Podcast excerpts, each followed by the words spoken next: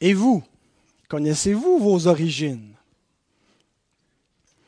Est-ce qu'après vos grands-parents ou vos arrière-grands-parents, vous savez d'où vous venez? Connaissez-vous comment vous êtes arrivé en Nouvelle-France? Comment vos ancêtres euh, sont arrivés ici? À quelle époque? Moi, je ne connais pas ma généalogie. Je sais qu'il y en a qui aiment étudier ces choses-là. S'il y en a parmi vous qui ont, du temps à investir. Moi, je serais très curieux d'en apprendre plus sur ma généalogie. Je vous serais reconnaissant s'il y en a qui veulent étudier la ligne des, des Deneaux. Euh, mais donc, c'est vrai, comme je le disais aux enfants à l'instant, que à notre époque, ce n'est pas absolument essentiel de connaître d'où on vient de savoir qui étaient nos ancêtres, d'avoir notre arbre généalogique dans notre portefeuille. Ce qu'on a besoin dans notre portefeuille, c'est nos pièces d'identité, notre permis de conduire, notre carte d'assurance maladie, mais on n'a pas besoin de notre registre généalogique. Mais il en allait différemment au temps de notre Seigneur. Dans la culture juive de, son époque, la généalogie était très très importante. C'était un registre légal, quelque chose de formel euh, qui permettait d'exercer ses droits en Israël. On voit dans l'Ancien Testament que la terre que l'Éternel a donnée à son peuple a été divisée parmi les douze tribus d'Israël. Et parmi ces tribus, la terre a été divisée par famille, par clan. Et donc, pour pouvoir exercer ses droits euh, terriens, ses, droits comme propriétaire de la terre, pouvoir faire des transferts, il fallait être capable de démontrer sa généalogie, de démontrer euh, qu'on avait réellement des droits, d'où on venait. Pour pouvoir exercer certaines fonctions en Israël, il fallait, parce qu'il y avait des fonctions qui étaient réservées à des familles, parfois une tribu entière. Euh, seuls les Lévites étaient autorisés à, servir l'Éternel dans le temple et à, transporter pendant l'époque où ils vivaient au désert la, tente de l'Éternel et tout ce qui était relié au culte du Seigneur. Alors donc, il est important de pouvoir démontrer notre lien euh, euh, biologique avec Lévi, l'ancêtre. Et parmi la famille des Lévites, il y avait une famille qui avait été choisie, celle d'Aaron, euh, à laquelle était réservé le service à l'intérieur du sanctuaire. Et on voit même après le retour de l'exil que certains clamaient la, prêtrise et qu'ils n'ont pas pu prouver par le registre qu'ils étaient véritablement les descendants légitimes et, euh, ils ne devaient pas donc exercer le service dans le temple euh, jusqu'à ce qu'ils puissent démontrer qu'ils étaient bel et bien euh, les descendants de Lévi. Alors si on en vient au Messie, sa généalogie est extrêmement importante. On, ne peut pas, personne ne pouvait affirmer être le Messie sans avoir une généalogie à l'appui, euh, sans, pouvoir le prouver. D'abord parce que euh, vous savez que le, mot Messie veut dire celui qui est choisi, celui qui est oint, choisi par Dieu pour régner. Euh, et donc, il y avait des Messies avec un M minuscule. David est Messie dans ce sens-là. Il a été choisi de l'Éternel pour exercer le règne, ainsi que ses descendants. Hein, on n'était pas à l'époque de la démocratie, alors l'autorité, le gouvernement s'exerçait par une dynastie. Il y a un roi euh, auquel Dieu a fait des promesses et il a fait alliance avec lui pour qu'il règne sur son peuple et il promet que ce sera ses descendants. Mais Dieu a fait des promesses plus précises que ça, où il a annoncé à David qu'un de ses fils s'assoirait sur le trône et que ce serait un règne éternel, le Messie. Pas un Messie, mais le Messie, le fils de David. Et donc, il était nécessaire de démontrer, si on clame que quelqu'un est le Messie, euh, non seulement par plusieurs preuves, mais entre autres par la généalogie, qu'il a bel et bien droit à ce titre. Et donc, c'est tout à fait normal que les origines de notre Seigneur ont été attaquées. Quand certains clamaient qu'il était le Messie, quand ils entendaient dire et qu'ils le questionnaient, Es-tu le Messie? Est-ce que c'est ce que tu dis de toi Ceux qui ne croyaient pas en lui ont attaqué ses origines. Tu ne peux pas être le Messie en raison de tes origines. Et euh, donc, s'il n'est pas le Messie, il est un imposteur. Ceux qui disent qu'il est le Messie, s'il le dit lui-même, c'est un menteur. Nous lisons par exemple dans Matthieu 13 au verset 55, N'est-ce pas le fils du charpentier? N'est-ce pas Marie qui est sa mère? Jacques, Joseph, Simon et Jude ne sont-ils pas ses frères Autrement dit, on sait c'est qui là C'est Tikkun qui vient de la même place que nous, de Nazareth. On connaît son père, c'est pas le Messie, chose. Hein? Et c'est là où Jésus leur dit un prophète n'est méprisé que dans sa propre patrie. Parce que parmi les siens, personne ne pouvait croire qu'il était le Messie, franchement. Mais même les habitants de Jérusalem, Jésus ne venait pas de Jérusalem, mais il s'est confronté aux habitants de Jérusalem. Vous vous souvenez, dans le dernier message, j'ai dit qu'il y avait cette rivalité entre la Judée et la Galilée. Et les Judéens avaient ce sentiment de supériorité. Ils sont la race pure d'Israël, ils sont la tribu préservée, euh, ils ont le temple, ils ont là où le trône de David était. Donc le Messie viendra de la Judée, certainement pas de la Galilée.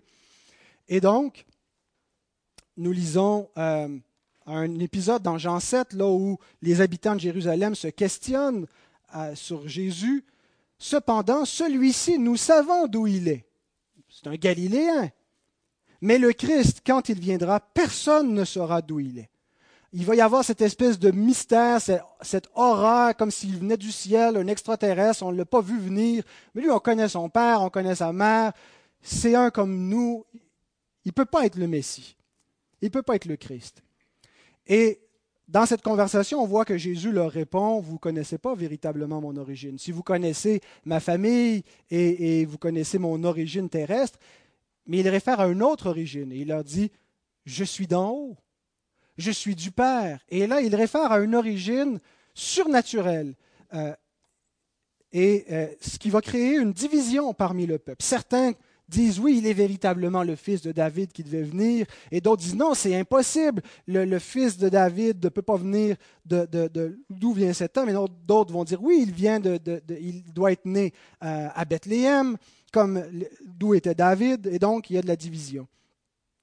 Dans une autre conversation avec Jésus et les chefs religieux en Judée, il leur dit, vous faites les œuvres de votre Père. Dans cette conversation, il affirme qu'ils ont pour Père le diable. Ils lui dirent, nous ne sommes pas des enfants illégitimes, sous-entendu, contrairement à toi, toi qui es né de la fornication, ta mère était enceinte alors qu'elle n'était même pas mariée avec ton père. Nous, nous ne sommes pas des enfants illégitimes, mais toi, tu es un enfant illégitime. Et cette discussion continue. Les Juifs, verset 48, lui répondirent, N'avons-nous pas raison de dire que tu es un Samaritain et que tu as un démon ils ne pouvaient pas croire que cet homme qu'ils considéraient comme inférieur à eux sur tout point pouvait être le Messie qu'ils attendaient. Alors, euh, ils font de lui une espèce d'épouvantail qu'ils peuvent, à un homme de paille qu'on dit, pour le, rejeter, le mépriser. Ils expliquent les, les miracles qu'il peut faire parce qu'il y a un démon. C'est comme ça qu'il y a quelque chose de surnaturel entourant cet homme, mais ce n'est qu'un Samaritain né de la fornication. On ne veut rien savoir de cet homme. Ils attaquent ses origines. Matthieu écrit son évangile premièrement pour des Juifs. Il s'adresse aux gens de sa propre patrie, aux gens qui attendent le Messie. Et donc, il commence son évangile en tentant de prouver que Jésus est légitimement le descendant de David et le fils d'Abraham tel que promis. Et donc, c'est pour ça qu'il commence avec la généalogie pour prouver les origines. Pour nous, ça nous importe peut-être peu, parce qu'on a, tout, on a 2000 ans d'histoire entre nous. Il y a une tradition qui a tellement exalté le Christ que pour nous, il est, divin avant d'être humain. Il est, il est tellement glorieux dans notre conception. Mais placez-vous dans le contexte de l'époque, où Jésus n'est qu'un pâle galiléen. Et Matthieu doit convaincre ces gens, par les Écritures, que Jésus de Nazareth est bel et bien le Christ. Et alors, il commence par sa généalogie. Il est le fils de David. Non pas un fils de David comme il y en a plusieurs, mais le fils de David. Alors je vous invite à vous lever pour la lecture de la parole du Seigneur, qui est une liste généalogique, mais inspirée par le Saint-Esprit. Matthieu 1, 1 à 17. généalogie de Jésus-Christ, fils de David, fils d'Abraham. Abraham engendra Isaac. Isaac engendra Jacob. Jacob engendra Judas et ses frères. Judas engendra de Tamar, Pharès et Zara. Pharès engendra Esrom. Esrom engendra Aram. Aram engendra Aminadab. Aminadab engendra Naasson. Naasson engendra Salmon. Salmon engendra Boaz de Rahab. Boaz engendra Obed de Ruth. Obed engendra Isaïe. Isaïe engendra David. Le roi David engendra Salomon de la femme d'Uri. Salomon engendra Roboam. Roboam engendra Abia. Abia engendra Asa. Asa engendra Josaphat. Josaphat engendra Joram. Joram engendra Osias. Osias engendra Joatam. Joatam engendra Akaz. Akaz engendra Ézéchias. Ézéchias engendra Manassé. Manassé engendra Amon. Amon engendra Josias. Josias engendra Jéconias et ses frères au temps de la déportation à Babylone. Après la déportation à Babylone, Jéconias engendra Salatiel. Salatiel engendra Zorobabel. Zorobabel engendra Abiud. Abiud engendra Eliakim. Eliakim engendra Azor. Azor engendra Sadoc. Sadoc engendra Hakim. Hakim engendra Eliud. Eliud engendra Éléazar. Éléazar engendra Matan. Matan engendra Jacob. Jacob engendra Joseph, l'époux de Marie, de laquelle est né Jésus, qui est appelé Christ. Il y a donc en tout quatorze générations depuis Abraham jusqu'à David, quatorze générations depuis David jusqu'à la déportation à Babylone, et quatorze générations depuis la déportation à Babylone jusqu'au Christ. Prions. Seigneur notre Dieu, nous voyons, nous venons de lire la lignée de ton Fils Jésus dans le monde, quant à sa nature humaine. Et Seigneur, nous te prions de bénir ta parole, de nous aider à comprendre les richesses. Bénis nos âmes, Seigneur, pour ta gloire. Et c'est dans le nom de ce Messie, de Jésus, que nous te le demandons. Amen. Pouvez vous rasseoir?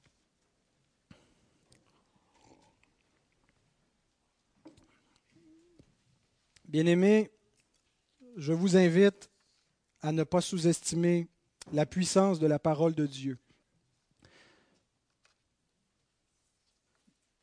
Parfois, nous avons une faiblesse nous-mêmes qui nous empêche de comprendre ou d'être bénis par certains passages des Écritures. Parfois, les prédicateurs sont un obstacle à cela, mais je suis convaincu que ce texte est, rempli de, perles spirituelles. Euh, en fait, je ne soupçonnais pas moi-même, euh, en commençant à étudier la généalogie de notre Sauveur, euh, que j'allais être autant enrichi dans mon âme. Tantôt, je parlais aux enfants d'un trésor et d'une île magnifique, et je veux reprendre cette image-là. Le trésor, on l'a sous les yeux. Il y a ici de belles perles pour nos âmes, de belles bénédictions spirituelles, et j'en avais tellement que j'avais deux choix, soit d'essayer de tout vous livrer ça dans un message et de parler très très vite et de, dépasser l'heure et de vous comprimer ça, de vous essouffler, ou après tout, on a la vie éternelle, on peut relaxer un petit peu, prendre notre temps et de vous étaler euh, sur au moins deux messages les trésors qui sont dans cette généalogie. Alors, j'ai opté pour le deuxième choix.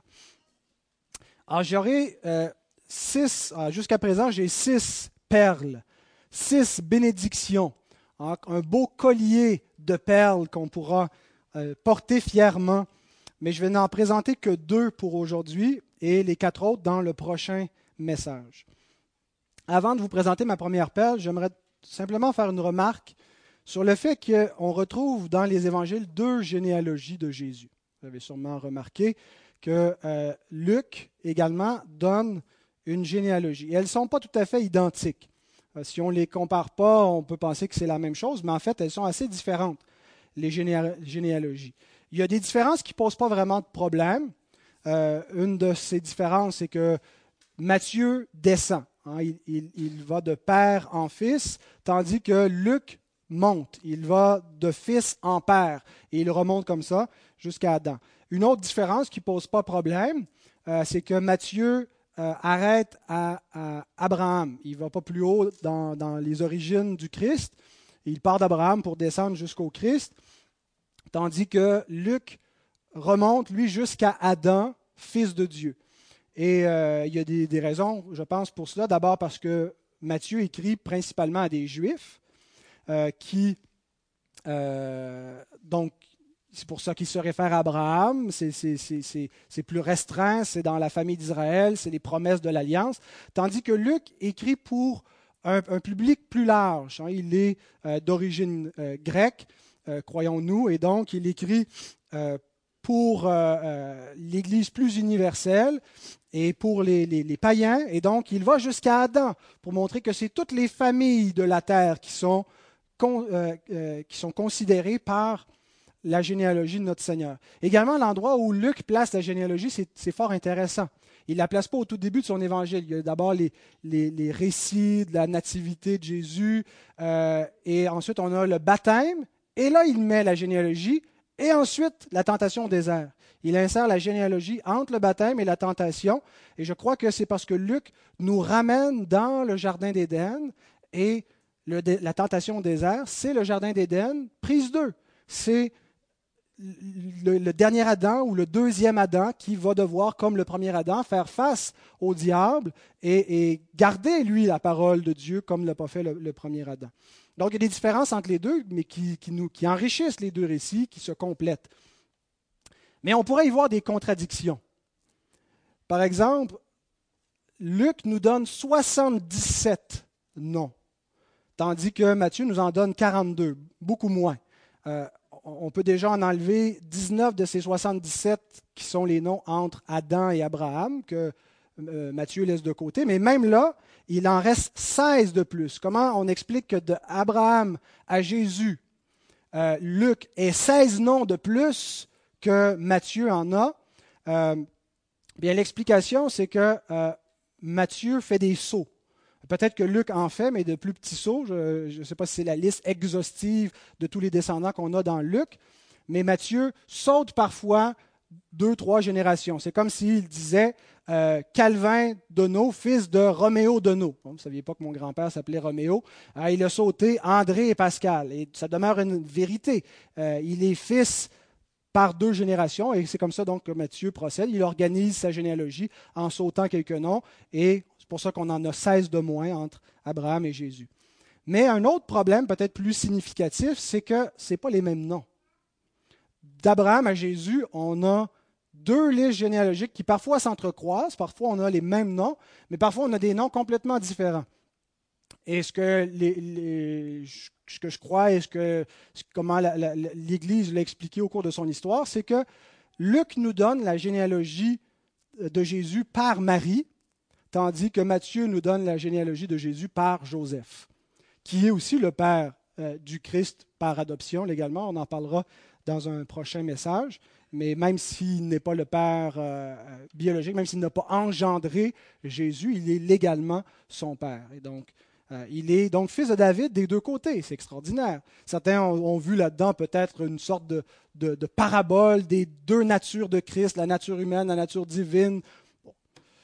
on peut y voir beaucoup de choses, mais donc il n'y a pas de, de, contradiction et de problème réellement du point de vue technique à la, aux généalogies de notre Seigneur.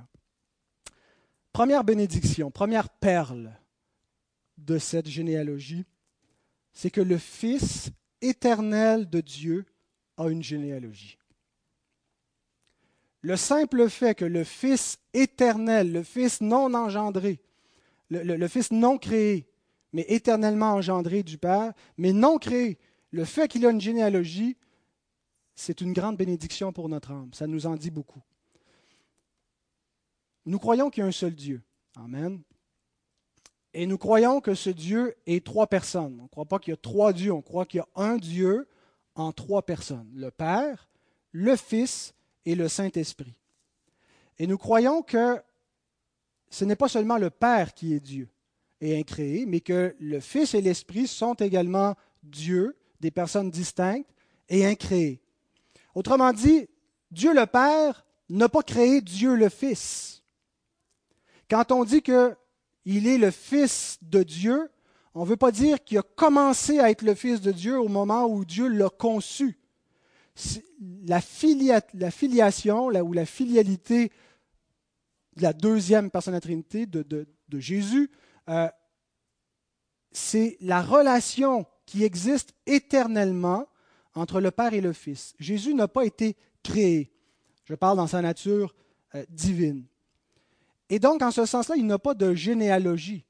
Il n'a pas, il n'a pas, il n'y a pas un moment où il a commencé. Il est éternellement le Fils de Dieu de toute éternité. La relation entre la première et la deuxième personne de la Trinité, c'est celle de l'engendrement. Mais ce n'est pas quelque chose qui commence, c'est quelque chose qui est toujours. Il est éternellement le Fils.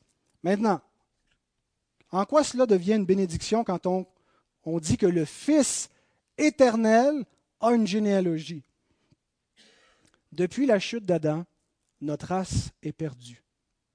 Depuis la désobéissance du premier homme, de notre ancêtre, on ne connaît pas notre arbre généalogique, mais on sait que ça commence là, avec Adam.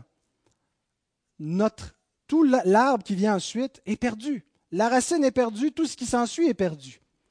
Et ce qu'il fallait pour sauver l'humanité, c'était qu'un homme parfaitement juste garde entièrement la loi de, Dieu, et non seulement garde la loi, obéisse parfaitement, mais soit puni à la place des pécheurs. C'est ce qui était nécessaire pour que la race d'Adam soit sauvée. Et c'est impossible, parce qu'on ne peut pas trouver un tel homme. Tous les descendants d'Adam sont pécheurs. On ne peut pas trouver un homme juste qui puisse mener une vie sans péché et qui puisse mourir pour les autres pécheurs. Avant la fondation du monde, il y a eu une alliance entre le Père et le Fils. Jésus nous en parle en particulier dans l'évangile de Jean. Il nous parle que Dieu lui a donné une mission en l'envoyant dans le monde. Et qu'avant la fondation du monde, il lui a donné un peuple. Il lui a donné quelque chose à venir faire lorsque les temps seraient marqués. Avant la fondation du monde, le Père et le Fils ont convenu que le Fils deviendrait un homme, s'incarnerait pour être un homme sans péché, qui allait être parfait, qui allait parfaitement obéir à la loi de Dieu, et non seulement cela, qui allait être puni à la place des descendants d'Adam, à la place d'Adam, à la place des pécheurs. On pose une question aux enfants quand on fait le, petit catéchisme baptiste. J'aimerais vous la lire. La question 38, qui est affichée là. Question 38 du petit catéchisme. Comment le Fils éternel, comment celui qui n'a pas été créé, celui qui est pur esprit, Fils éternel de Dieu, pouvait-il obéir et souffrir pour son peuple? Comment c'était possible que le Fils éternel de Dieu obéisse et souffre pour son peuple? Réponse, Christ, le Fils de Dieu, est devenu homme afin d'obéir et de souffrir pour son peuple, pour nous.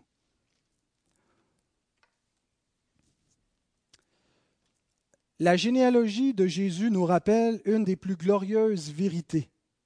C'est que Dieu, Dieu le Fils, est devenu un homme. Et on ne retrouve pas cette croyance, cette affirmation dans quelque autre religion, dans quelque autre système philosophique que Dieu se fasse homme. L'homme se fait souvent Dieu, on divinise les empereurs, on divinise l'homme, mais que Dieu se fasse homme, que le Créateur devienne comme la créature pour le sauver. C'est l'inverse. Hein, c'est Dieu qui descend, c'est pas l'homme qui monte. C'est Dieu qui se sacrifie, c'est pas l'homme qui sacrifie. Et la généalogie de notre Seigneur nous rappelle cela. Nous rappelle ce que Paul nous dit dans des termes éloquents en Philippiens 2, versets 5 à 7. Ayez en vous les sentiments qui étaient en Jésus-Christ, lequel, existant en forme de Dieu, c'est-à-dire dans la condition divine, lequel étant Dieu éternellement, n'a point regardé comme une proie arrachée d'être égal avec Dieu, c'est-à-dire de demeurer dans cette condition d'égalité de gloire avec son Père, mais s'est dépouillé lui-même, le verbe kinoo, c'est-à-dire qu'il s'est vidé, non pas qu'il a, cessé d'être Dieu, mais comment il s'est vidé? En prenant une forme de serviteur. Il n'a pas renoncé à, sa divinité, aux attributs divins, mais il s'est dépouillé en prenant la forme d'un homme, en devenant un être humain comme nous, en devenant semblable aux hommes. Quand vous lisez la généalogie et quand vous lisez les listes généalogiques, elles pointent toutes vers celle-ci. Quand on lit ses descendances dans l'Ancien Testament, c'est parce que dès le commencement, Dieu promis une postérité. Il a dit à la femme qu'il enverrait une semence écraser la tête du serpent.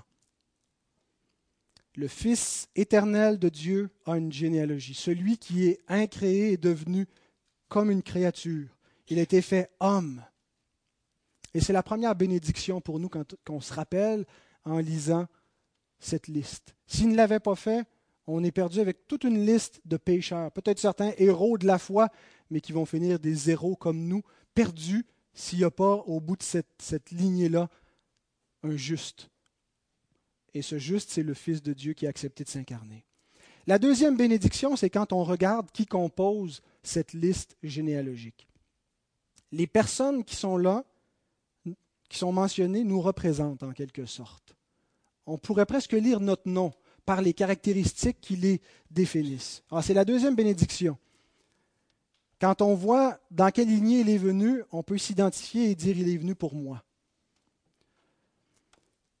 Il n'est pas venu dans une lignée noble et parfaite. il y a certains noms qui sont nobles, qui sont des grands noms dans l'histoire, mais il est venu dans une lignée de pécheurs, si vous préférez, dans une liste de gens perdus, des gens mauvais, sales, le cœur en pourriture, il est venu dans cette lignée-là.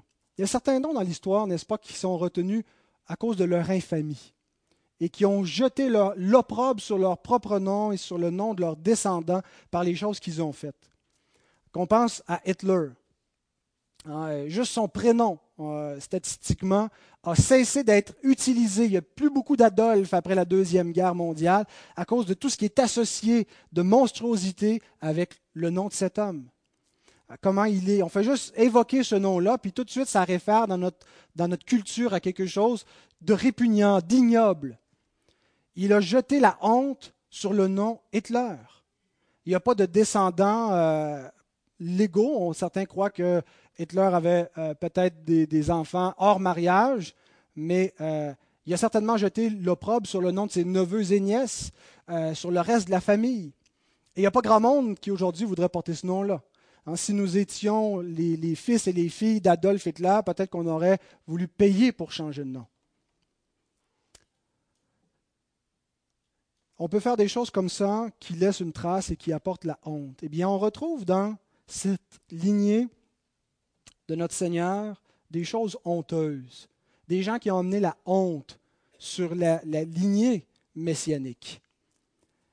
En fait, on le retrouve chez tous s'il y a une chose que la Bible nous montre, c'est pas que, que tous ces hommes, même les plus grands, même Abraham, a besoin d'un sauveur. Ce sont des hommes qui sont lâches par moments, qui sont impies dans leur conduite et qui ont besoin qu'au bout de cette ligne, il y ait un sauveur pour eux. Mais on retrouve une irrégularité dans la, liste qui, je pense, est, voulue par Matthieu, qui est significative au verset 3. Lisons versets 2 et 3. Abraham engendra Isaac. Isaac engendra Jacob. Jacob engendra Judas et ses frères. Judas engendra Pharès. C'est pas ce qu'on lit, hein? Judas engendra de Tamar Pharès et Zara. J'aurais quelque chose à dire sur le, jumeau Zara, mais ça sera pour une autre perte dans un prochain message. Mais pourquoi est-ce qu'il ne dit pas, il n'a pas dit Abraham engendra de Sarah Isaac, Isaac engendra de Rachel Jacob, euh, pas de Rachel, mais de Rebecca. Mais là, arrivé à Judas, il nous dit de qui? De Tamar. Parce qu'il, en, faisant cela, il réfère à l'histoire. Il réfère aux circonstances dans lesquelles euh, Pharès est venu au monde. Et ces circonstances sont rapportées dans Genèse 38. On sait que euh, Tamar était la, bru, la belle-fille de Judas. et que euh, elle avait marié son fils aîné, Er, euh, et qui n'a pas fait long feu, il est mort. Et selon la loi euh, du Lévira, son frère devait susciter une postérité pour son, frère défunt, Onan, ce qu'il refusait de faire, et l'Éternel l'a frappé. Et donc Judas a dit oui, je vais te donner, a dit à sa, sa belle-fille, je vais te donner mon plus jeune fils, Sheila quand il sera plus vieux. Mais le texte nous dit qu'il n'avait pas vraiment l'intention de le faire parce qu'il se disait, il va mourir lui aussi. Alors il lui a dit ça pour la calmer, la contenter, et pendant ce temps-là, il vivait comme une veuve, double veuve, dans la maison de son père. Et euh, voyant que le garçon était devenu adulte et qu'il ne lui était point donné euh, comme mari, et qu'elle était laissée veuve, et que le nom euh, allait tomber en désuétude, elle a usé de ruse. Un jour, Judas est venu dans son coin et sa femme venait de mourir, ça faisait pas longtemps. Et elle s'est déguisée en prostituée. Euh, et donc, pour le bénéfice des oreilles des enfants, je ne vous, décris pas tout ce qui s'est passé. Mais il en a résulté donc une interaction entre Judas et sa belle-fille qu'il n'a pas reconnue. Il ne savait pas que c'était elle. Elle est devenue enceinte. Et quand il a appris qu'elle était enceinte, euh, il a dit qu'on la brûle. Hein, elle a été adultère, elle a, elle a mal agi et elle a pu prouver euh, donc à son beau-père qu'elle était enceinte de lui. Et là, il euh, s'est repenti, il a vu qu'elle avait été plus juste que lui. Et donc, c'est tout ce qui nous est rappelé. Bien sûr, ce n'est pas prescriptif, c'est descriptif. La Bible n'est pas en train de nous dire c'est beau, c'est bien, waouh, quelle belle histoire. Elle nous décrit une lignée qui est corrompue, la prostitution, une forme un peu d'inceste, des choses qui ne sont pas glorieuses. C'est dans cette lignée-là, dans cette lignée d'immoraux, que le Christ est venu pour racheter des immoraux. Une autre immoralité sexuelle nous est rappelée au verset 6. Verset 6, le roi David engendra Salomon de la femme d'Uri. Il nous précise, il nous dit comment. Et à ce moment-là, c'était plus la femme d'Uri. Uri était mort quand il y a eu Salomon, et c'était sa femme légitime par la grâce, euh, une de ses, femmes. C'est un polygame, encore là, c'est pas très glorieux ça non plus. Les circonstances nous sont rappelées dans 2 Samuel 11. David, au lieu d'être à la guerre avec ses hommes, était resté à Jérusalem, voit cette belle femme qui, se baigne à Jérusalem, la convoite, la fait venir et couche avec elle malgré qu'il sache qu'elle est la femme d'Uri, un de ses, ses, soldats qui est à la guerre. Jusque-là, ça va, il pense s'en tirer avec cette histoire-là, ni vue ni connue. La femme lui fait savoir qu'elle est enceinte. Oups, on peut difficilement cacher ça. Alors, la stratégie de David, c'est quoi? Et j'imagine que le, hamster devait se faire aller, devait avoir des nuits d'insomnie. Et un bon moment l'idée arrive dans sa tête, je dois faire revenir Uri, son mari. Lui donner un petit congé militaire, un petit break de deux semaines. Va chez vous, Prends du bon temps avec ta femme. Couche avec ta femme. Hein, et là, quand il va savoir qu'elle est enceinte, il va penser que c'est lui qui est le père. Ni vu ni connu, l'honneur est sauvé, personne n'est au courant. Alors il tente de faire ça, il fait revenir Uri, et Uri est un homme vaillant. Euh, il dit au roi, il, refuse de rentrer chez lui, il couche à la porte de, de, la maison du roi, et quand le roi le questionne, il dit est-ce que moi, je peux rentrer dans ma maison alors que les troupes d'Israël sont à la guerre, alors que l'arche de l'Éternel est au combat? Je ne peux pas faire ça. Un homme plus vaillant que le roi. Hein, il l'humilie par sa conduite. Alors il essaie de l'enivrer le deuxième soir. Il le fait boire en espérant que sous l'ivresse, il va céder, il va rentrer chez eux plus confortable, puis il va, il va faire ce qu'il a à faire avec sa femme. Et même enivré, Uri ne le fait pas. Alors là, David commence à être sérieusement inquiet. Qu'est-ce qui va se passer? Il rédige une lettre à l'intention de Joab, son, général des armées, dans laquelle il écrit Vous allez mettre Uri dans l'endroit le plus chaud du combat. Et quand les Philistins vont sortir, vous vous retirez et vous le laissez mourir tout seul au combat. Et il donne la lettre cachetée à Uri, qui apporte sa propre lettre, son, son arrêt de mort à Joab, et c'est ce qui arrive. Et David, Matthieu nous rappelle cela en nous disant David engendra Salomon de la femme d'Uri. Il nous rappelle le péché de cet homme, sa convoitise, son adultère, ses machinations, son refus de, se repentir tout le temps, son meurtre. Il va obtenir la grâce, on va voir comment, comment Dieu va être intervenu, mais juste par cette mention, il nous est rappelé le péché. Et ça nous amène à nous poser la question à nous-mêmes de nos propres immoralités, nos propres immoralités sexuelles. On est tous beaux, bien habillés dans nos vêtements de dimanche. Personne ne connaît nos pensées secrètes. Personne sait réellement ce qu'on voit, ce qu'on fait en secret, ce qu'on cache, ce qu'on traîne derrière nous, ce que les autres ignorent. Mais nous sommes immoraux sur le plan sexuel, pas tous au même degré, mais nous avons tous transgressé le septième commandement. Il y a aussi des méchants dans cette lignée. Le nom d'Akaz nous rappelle des alliances avec les païens qui l'ont mené à l'idolâtrie et à faire des choses monstrueuses. Et son fils, un des, des noms les plus ignobles dans l'histoire d'Israël, Manassé. Un homme qui a fait des choses diaboliques, sataniques, jusqu'à faire passer ses enfants par le feu. Imaginez jeter nos propres enfants dans le feu pour servir des idoles. Il a commis de graves injustices. 2 Rois 21, verset 16. Manassé répandit aussi beaucoup de sang innocent jusqu'à en remplir Jérusalem d'un bout à l'autre, outre les péchés qu'il commit et qu'il fit commettre en Juda en faisant ce qui est mal aux yeux de l'Éternel. N'avez-vous jamais agi méchamment, fait des choses honteuses que vous ne voudriez pas que les autres sachent, des choses qu'on regrette, des choses dont on rougit juste à y penser, et des fois qu'on ne rougit pas et qu'on devrait. Et Matthieu ne cherche pas à embellir cette lignée. Pourtant, il fait des sauts, hein? il, il, saute par-dessus certains noms. Pourquoi il n'a pas sauté par-dessus Manassé et Akaz Pourquoi est-ce qu'il les mentionne?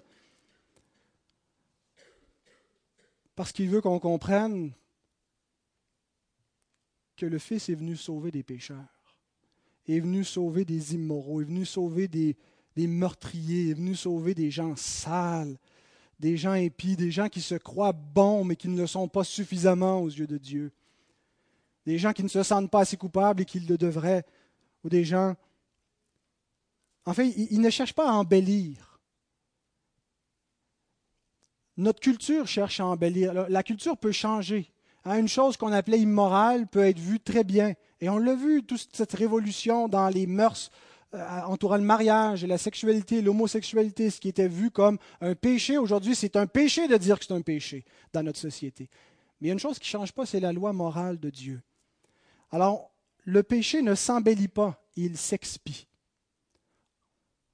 On peut changer nos critères, mais les critères de Dieu ne changent pas. Et Dieu ne cherche pas à l'embellir. Ce que Dieu, son plan avec le péché, c'est de l'expier. Et c'est ce que Christ vient faire. Et c'est ce qui nous est rappelé dans cette liste d'impies. Un sauveur est envoyé, un juste pour venir expier. Jésus est venu appeler des pécheurs. Souvenons-nous, pendant la vie de notre Seigneur, et on va voir ça, c'est dans Matthieu, Matthieu 9. Les, les justes, ceux qui n'en avaient pas de péché, blâme en disant Pourquoi votre maître mange-t-il avec les publicains et les gens de mauvaise vie? Pourquoi est-ce qu'il tient avec les bombes? Pourquoi est-ce qu'il tient avec, avec les pécheurs? Ce que Jésus ayant entendu, il dit Ce ne sont pas ceux qui se portent bien qui ont besoin de médecins, mais les malades. Allez et apprenez ce que signifie Je prends plaisir à la miséricorde et non au sacrifice, car je ne suis pas venu appeler des justes, mais des pécheurs. Êtes-vous des justes ou des pécheurs? Christ n'est pas venu appeler des justes.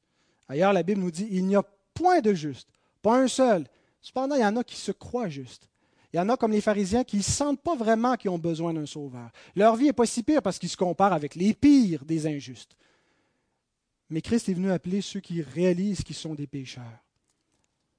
Et c'est pour ça que l'Écriture nous présente le péché dans sa laideur. Elle ne cherche pas à le couvrir. Et elle expose. Elle expose l'immoralité. Elle nous rappelle l'immoralité de ces hommes pour qu'on s'identifie avec eux. Pour pas qu'on se pense plus juste que eux, mais que nous sommes de la même nature que eux. Mais elle veut nous montrer aussi que nous avons un sauveur compatissant. Il n'est pas venu pour nous condamner. Il ne vient pas pour blâmer puis dire vous n'êtes pas assez juste, puis maintenant améliorez-vous. Ce n'est pas un sauveur moralisateur. C'est un sauveur compatissant qui vient, qui voit toute l'infamie, toute la saleté du péché qui va la prendre sur lui. Hébreu 2, 11 nous affirme quelque chose de magnifique quant à la généalogie de notre Seigneur. Car celui qui sanctifie, c'est-à-dire le Christ, et ceux qui sont sanctifiés, c'est-à-dire les pécheurs, sont tous issus d'un seul. C'est pourquoi il n'a pas honte de les appeler frères. Il n'a pas eu honte d'être le fils de Manassé, d'être le fils de David, d'être le fils de Judas. Il n'a pas eu honte de se faire frère avec des pécheurs. Il n'a pas eu honte de se faire frère avec nous. Il n'a pas eu, eu de dédain pour la saleté qui est en nous. Il a eu compassion. Et c'est pour ça qu'il a accepté d'être issu d'un seul, d'être de la même race, de devenir notre frère. Pour que nous, qui sommes sanctifiés, soyons sauvés par celui qui sanctifie. Il n'y a pas juste dans cette liste des noms infâmes, il y a des grands noms. Abraham, Isaac, Jacob, même le nom de David, même s'il est associé à certains péchés, généralement on le cite comme un exemple de courage, d'humilité, un homme de Dieu.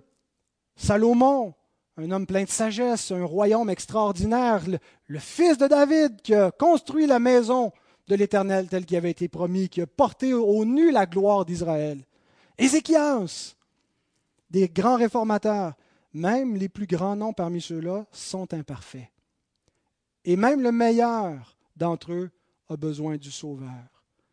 Même les plus grands exemples nous sont présentés non pas de manière à ce qu'on pense que le salut vient par la vertu morale, mais le salut vient par le Christ, vient par son incarnation, par sa mort et sa résurrection. Aucun de ces grands noms, aucun de ces rois n'a apporté royaume, même Salomon. Jésus va dire, il y a ici plus grand que Salomon. Ça ne paraissait pas à vue humaine. Mais même Salomon, dans toute sa gloire, n'a pas apporté le royaume promis. D'autres noms nous sont donnés pour qu'on s'identifie de manière différente. Des gens de rang inférieur et des noms inconnus. D'abord, des femmes sont mentionnées, et ce n'est pas du tout, euh, je ne veux pas insulter les femmes, je sais qu'on vit dans une culture euh, très susceptible quand on compare les genres, mais vous reconnaîtrez que dans l'Antiquité, euh, la femme n'avait pas beaucoup d'importance. Elle, était souvent mise à l'écart. On lui considérait un statut inférieur, non pas parce que c'était l'intention de Dieu. Dieu donnait à la femme un statut noble, il l'a fait l'égal de l'homme quant à, la, porteuse de l'image de Dieu. Mais chez les hommes, à cause du péché, il y a eu une façon de traiter la femme, à la réduire. Mais dans cette ligne, le nom de femmes sont mentionnés et qui plus est des femmes étrangères. Rab, Ruth, des femmes qui ne sont pas des filles d'Abraham, qui, qui n'étaient pas dans l'alliance. Il nous montre par là qu'il inclut des païens et des, des, païennes, des femmes donc, et des prostituées. On a au moins une ennemie. Hein, euh, euh, Tamar, bon, c'était pas vraiment son, son, métier, mais Rahab, elle est étrangère et prostituée, et elle est mentionnée là comme ancêtre du Christ. Ce qui nous rappelle que le statut dans le royaume de notre Seigneur ne dépend pas de critères externes, ne dépend pas de notre genre, de notre position sociale, de nos richesses. Ça ne peut pas s'acheter, c'est trop cher la position dans le royaume. C'est un royaume qui n'est pas comme les autres. Vous voyez, tout est déterminé dans, le royaume terrestre par notre rang social, par la famille d'où on vient, euh, par le genre qu'on occupe, par les moyens financiers qu'on a. Mais regardez ce que Paul nous dit dans Galates 3 versets 28 et 29. Il n'y a plus ni juif ni grec. Il n'y a plus cette distinction ethnique. Il n'y a plus esclave ni libre. Hein, vous qui méprisez ceux qui sont esclaves, qui sont réduits à rien, ils ont le même statut que vous. Ils ont, pas, ils ont beau ne pas avoir d'éducation, ne pas avoir de nom. Il n'y a plus ni esclave ni libre, il n'y a plus ni homme ni femme. Ce statut-là ne fait aucune importance pour avoir un statut dans le royaume de Dieu, car vous tous, vous êtes un en Jésus-Christ. Et si vous êtes à Christ, vous êtes donc la postérité d'Abraham, héritier selon la promesse. Est-ce que ce n'est pas une bénédiction pour nous, ces noms qui sont mentionnés, ces gens de, rang inférieur, ces gens étrangers? Ils ont une place dans le royaume par la grâce. Des noms inconnus. Abiud, Eliakim, Hazar, Sadok, Akim, Eliud, Éléazar, Matan, Jacob, c'est la seule place qu'on lit leurs noms. Ils ne sont pas mentionnés ailleurs. sont complètement inconnus. Ce qui nous rappelle que ce qui compte, c'est d'être connu de Dieu et non pas des hommes. On cherche la gloire des hommes. On veut que notre nom soit retenu. On veut avoir marqué le monde, être reconnu pour notre nom, ne pas être oublié. Paul nous dit ceci. On nous regarde, dans 2 Corinthiens 6, 9, comme inconnus, quoique bien connus. Des gens insignifiants, des gens qui n'ont aucune importance, mais nous sommes bien connus, non pas des hommes, non pas de la gloire terrestre, mais connus de Dieu. Et c'est tout ce qui compte.